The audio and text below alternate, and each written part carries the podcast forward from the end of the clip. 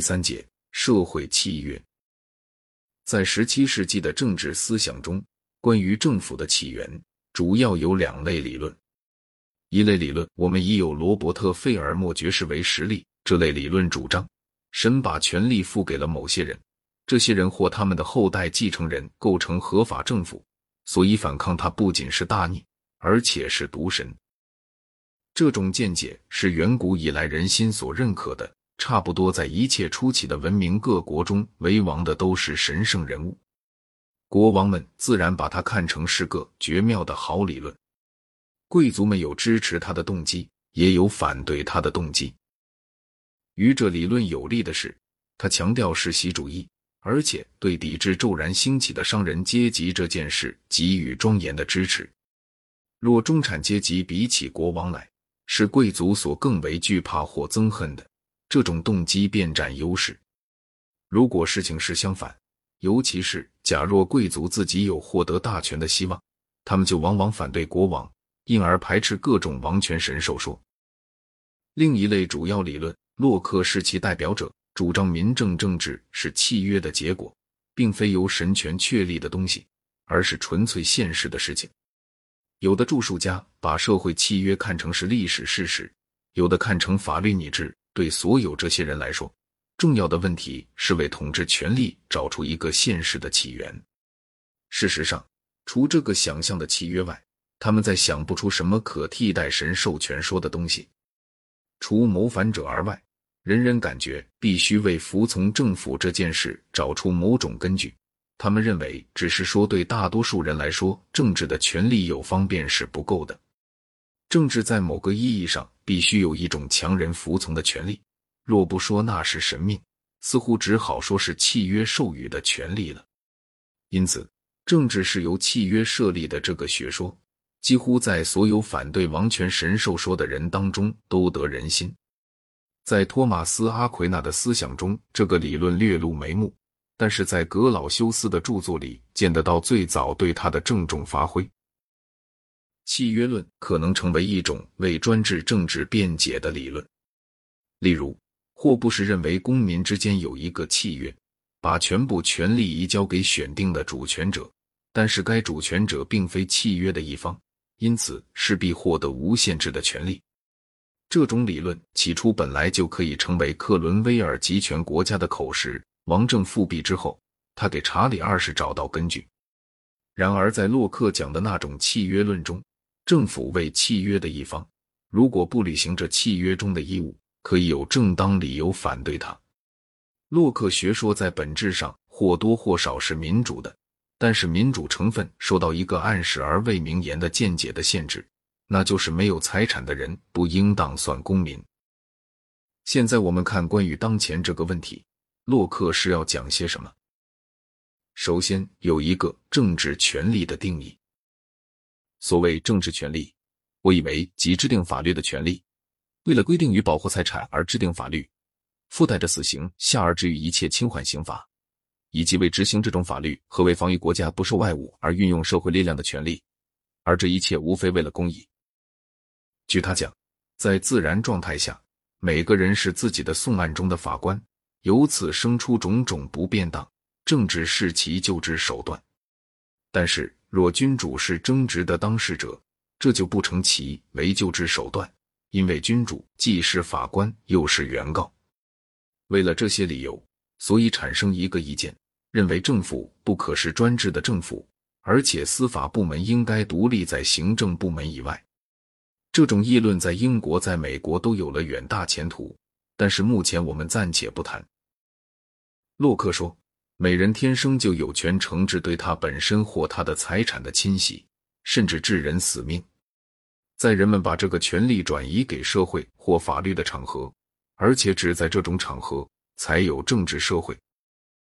君主专制不算是一种民政政治，因为不存在中立威权裁定君主和臣民之间的争执。实际上，君主在对臣民的关系上依然处于自然状态。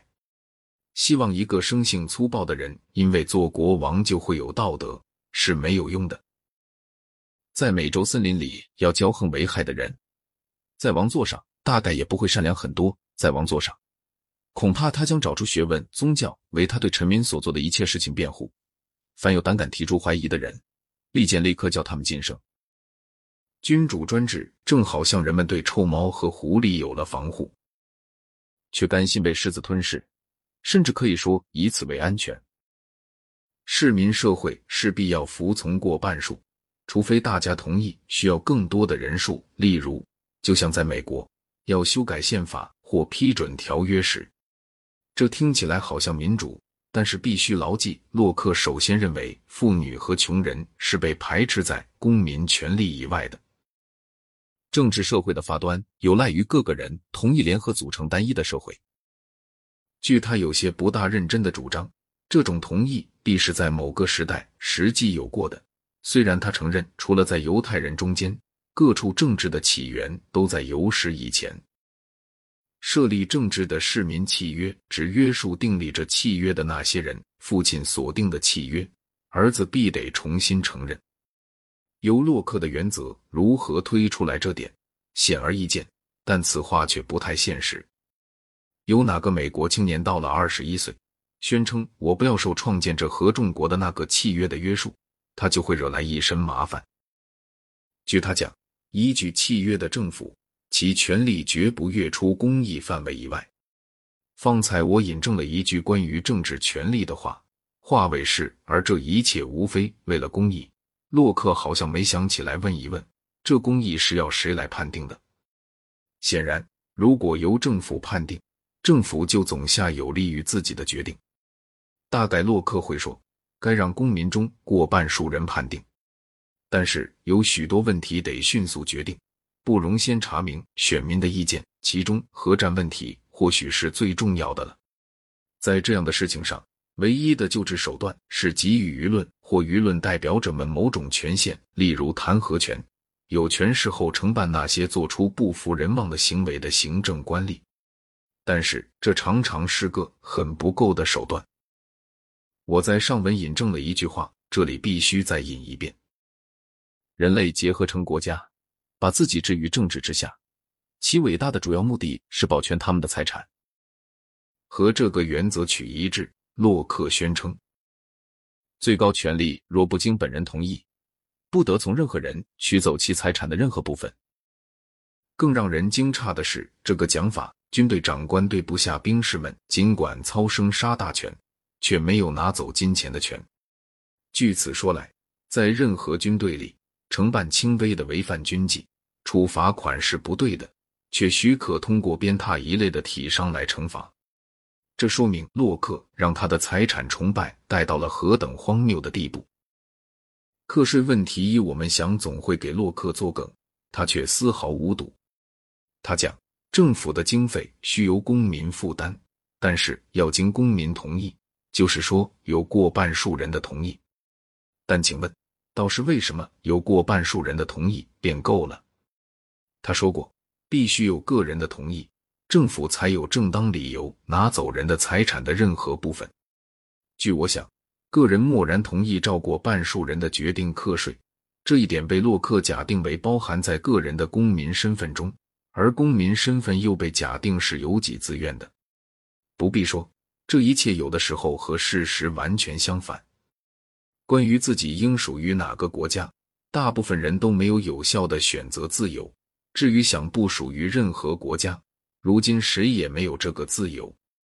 举个例，假使你是和平主义者，不赞成战争，随你住在什么地方，政府总要为军事用项拿走一些你的财产。有什么正当道理能使你不得不接受这点呢？我可以想象许多个答案，但是我认为哪个答案和洛克的原则也不是一致的。他未经适当考虑就横加上服从过半数的准则。而且，除神话性的社会契约外，他也没提出从他的个人主义的前提到这准则的任何过渡。社会契约按这里所要求的意义讲，总是一种架空悬想的东西。即使在从前某个时代，实际有过一个契约，创建了我们说的那个政府。美国是一个切题的实例。当初制定美国宪法时，人们是有选择自由的。即使在当时有不少人投了反对票，这些人因此便不是契约的当事者。当然，他们本来可以离开那个国家，由于留下没走，结果被视为就得受他们未曾同意的契约的约束。但是实际上，离开自己的国家通常是难事。谈到宪法既制定之后出生的人，所谓他们的同意，更加不着边际了。与政府相对抗的个人权利这个问题，是个很难讲的问题。民主主义者认为，如果政府代表着过半数人，他有权强制少数，这太轻率了。在某个限度以内，这话定然不假。因为强制乃是政治少不得的要素，但是多数派的全神授说，如果强调的过分，会成为和王权神授说几乎一样暴虐的东西。洛克在政治论里关于这问题没有怎么谈论，但是在他的《论宽容》的书简中考察的相当详尽。他主张，凡信仰神的人，绝不该因为他的宗教见解的缘故而被治罪。契约创立了政治之说。当然是进化论以前的讲法，政治如同麻疹和百日咳，必是逐渐发展起来的。固然，它也和这两种病一样，可能突然传入像南洋群岛那样的新地域。人们没研究过人类学以前，完全不知道政治的萌芽里所涉及的那种种心理过程，完全不知道促成人们采纳后来才知有益的那些制度风习的种种离奇古怪的理由。但是，社会契约说当做一个法律拟制，给政治找根据，也有几分道理。